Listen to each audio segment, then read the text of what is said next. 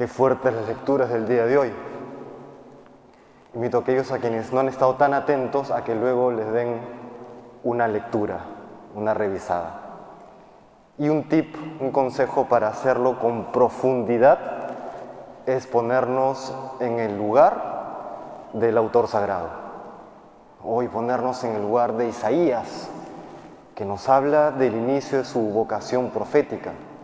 Ponernos en el lugar de San Pablo, que relata cómo ha sido su ministerio evangelizador, y ponernos ahí también con los apóstoles que tienen, quizá más en, en, los pies de Pedro, que tienen este encuentro con el Señor en esta pesca milagrosa, que es también el inicio de su vocación apostólica. Y viendo el inicio de la vocación profética de Isaías, la vocación de Pablo y la vocación de los apóstoles, en específico de Pedro, podemos también, por supuesto, ver reflejada lo que debe ser nuestra vocación cristiana a la santidad y la vocación específica que cada uno tendrá ya de parte de Dios. Vamos a profundizar entonces en esto que experimenta Isaías, en eso que experimenta Pedro, que es realmente maravilloso. ¿no? Nos encontramos con este Isaías que tiene la enorme gracia, lo mismo Pedro de otra manera, pero Isaías relata en este texto esa experiencia de haber tenido un encuentro con Dios, al punto que él piensa que va a morir.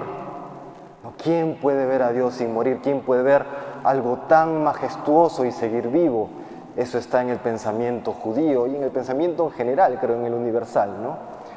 Se encuentra pues Isaías con el Señor, con lo santo, con lo sagrado, con aquello que es en principio inaccesible a la mente y al corazón humano, aquello que es grandioso. Tiene Isaías pues este encuentro. Y ocurre algo que, que, tiene que también a nosotros sacudirnos. ¿Qué es lo característico del ser humano? ¿Qué es lo propio del ser humano? Algunos decían que era que tienen entendimiento y voluntad. Pero si nos damos cuenta, también los animalitos, nuestras mascotas, por ejemplo, tienen también cierto entendimiento y cierto grado de voluntad. ¿no? Por eso se alegran cuando nos ven y se entristecen cuando nos vamos. Saben pedir que quieren salir a pasear al parque, saben pedir comida cuando tienen hambre, incluso saben, le dices todavía no comas, saben ¿no? esperar a que le des la orden tienen cierto grado de entendimiento y voluntad. Entonces, ¿qué es lo propio del ser humano? Su capacidad única de relacionarse con Dios. Y es por eso que el ser humano solamente llega a su plenitud cuando tiene, cuando desarrolla esa, ese vínculo con Dios, cuando tiene esta experiencia de Dios. El ser humano que no ha pasado por una experiencia de Dios no sabe realmente lo que es no conoce la grandeza de su ser. Es por eso que si no hemos pasado por eso o si hemos pasado todavía solamente en los inicios, hay que pedirle a Dios que nos ayude a conocerle, que nos ayude a tener esta experiencia de su presencia. ¿no? El ser humano es plenamente humano cuando adora. El ser humano es plenamente humano cuando tiene este encuentro con Dios. ¿Qué es lo que pasa con Isaías? Y curiosamente en este encuentro con el santo de los santos, con el Creador, con Dios, con nuestro Redentor, nos ubica existencialmente en el lugar adecuado. Así como el sol termina ubicando correctamente, pone en su sitio, por ejemplo, a la luz de las estrellas, o pone en su, sitio a la luz de las, luciérnagas, que, podrían pues jactarse las luciérnagas, ¿no? Oh, mira, mi luz que brilla, ¿no? cuando se encuentran con el sol entienden que solamente son un pequeño destello frente al enorme sol. ¿no? Lo mismo ocurre con el ser humano cuando nos encontramos con Dios. Nos ponemos en nuestro lugar. Y no, y no lo digo para bajarnos, sino porque ponernos en nuestro sitio nos dignifica, nos hace ser realmente plenos, si no es como una nota, como un instrumento que no armoniza con el resto de la orquesta, ¿no? Es como que en vez de ayudar, desafinas. Pues lo mismo, el ser humano cuando tiene este encuentro con Dios y sabe reconocer su lugar en la creación y en el plan de Dios, realmente potencia todas sus habilidades. todas. Eso es lo que le pasa primero a Isaías y a Pedro. Y lo segundo también, cuando tenemos el encuentro con el Señor, el que es totalmente santo, el que es totalmente puro, caemos en la cuenta también de quiénes somos nosotros. Caemos en la cuenta de nuestras propias faltas, de nuestra propia impureza, de nuestros propios pecados. Pero ojo, porque el Señor no nos muestra el pecado para reprocharnos el pecado. El Señor no muestra la herida sino para sanarla. El Señor nos hace ver nuestro pecado porque quiere perdonarlo, pero nos lo hace ver. Primero nos lo hace ver. Y eso quizás es un poco duro. Por eso Isaías dice, piensa que va a morir. Por eso Pedro luego cae de rodillas o se postra ante el Señor, dice la Escritura. Apártate de mí, Señor, porque soy un pecador. Dice Pedro con profunda humildad. Qué experiencia tan transformadora este encuentro. Por eso dice los proverbios, el libro de los proverbios, que el inicio de la sabiduría es el temor de Dios. El inicio de la sabiduría es el temor de Dios. No tanto como miedo de, un, de un esclavo con su amo, no, no, no, sino ese temor o ese asombro ante aquel que lo ha creado todo. Si nos asombramos ante el mar, si nos asombramos ante las montañas y cuando uno toma un vuelo, ¿no? un avión y se asombra ante las nubes que están ahí debajo de uno, no nos vamos a asombrar ante Dios que lo ha creado todo? Claro que sí, claro que sí. Y luego que, fíjese lo que dice nuevamente los proverbios, el inicio de la sabiduría es el temor de Dios. Es el inicio. Entonces, ¿cuál es el término? ¿Cuál es la realización de esta sabiduría? Y la vida de, la vida de San Pedro es totalmente iluminadora. Pedro comienza con este postrarse en tierra, apártate de mí, Señor, porque soy un pecador. Y cómo culmina en los evangelios.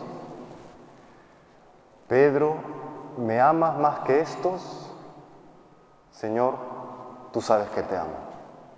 El inicio de la sabiduría es el temor de Dios, pero su realización es el amor. La realización del temor de Dios, o, perdón, la realización de la sabiduría que inicia con el temor de Dios es el amor es el servicio, es el seguirle. Esa es la realización que también buscamos nosotros el día de hoy, como Pedro, con sus altibajos, con sus caídas, incluso con sus negaciones, con sus grandes y pequeños pecados. Pero eso buscamos también. Ante la grandeza de Dios no nos quedamos allí temblando, sino sabemos que Dios nos purifica, Dios nos transforma, como esta tea, como este carbón que toca los labios de Isaías para que sea profeta del Señor. De la misma manera Dios nos transforma hoy con sus sacramentos, con la confesión, con la Eucaristía, con la oración, para que si nos sentimos indignos, y claro que lo somos, podamos estar a la altura de la misión y vocación que Dios nos da. El inicio de la sabiduría es el temor de Dios y su realización es el amor. Esa tiene que ser nuestra meta. ¿no? Y es imposible amarle sin seguirle. Es imposible amarle sin servirle. Por eso hoy le pedimos eso. Le pedimos al Señor que nos ayude a pasar por todas estas etapas. Ojo, porque nadie va a terminar un camino que no comienza. Nadie termina un camino que no comienza. ¿Dónde comienza? En aquel asombro de Dios, nos dejamos asombrar por Dios hoy que estamos en una cultura del entretenimiento. A veces queremos ser entretenidos pero no asombrados. O equiparamos el entretenimiento, al asombro. Para, para ser entretenidos hay que simplemente dejarnos llevar por los estímulos. Lo que ves, lo que escuchas. Para dejarte asombrar, tiene que tu alma entrar en actitud contemplativa tiene que entrar en el silencio, tiene que entrar en la oración, tiene que profundizar en la palabra de Dios, tiene que profundizar en el amor de Dios. Solamente entonces ese asombro vendrá a ti. Y solamente entonces luego, reconociendo tus faltas, reconociendo tus pecados, pasarás del temor al amor. Ese amor que llevó a los apóstoles a vivir con enorme intensidad.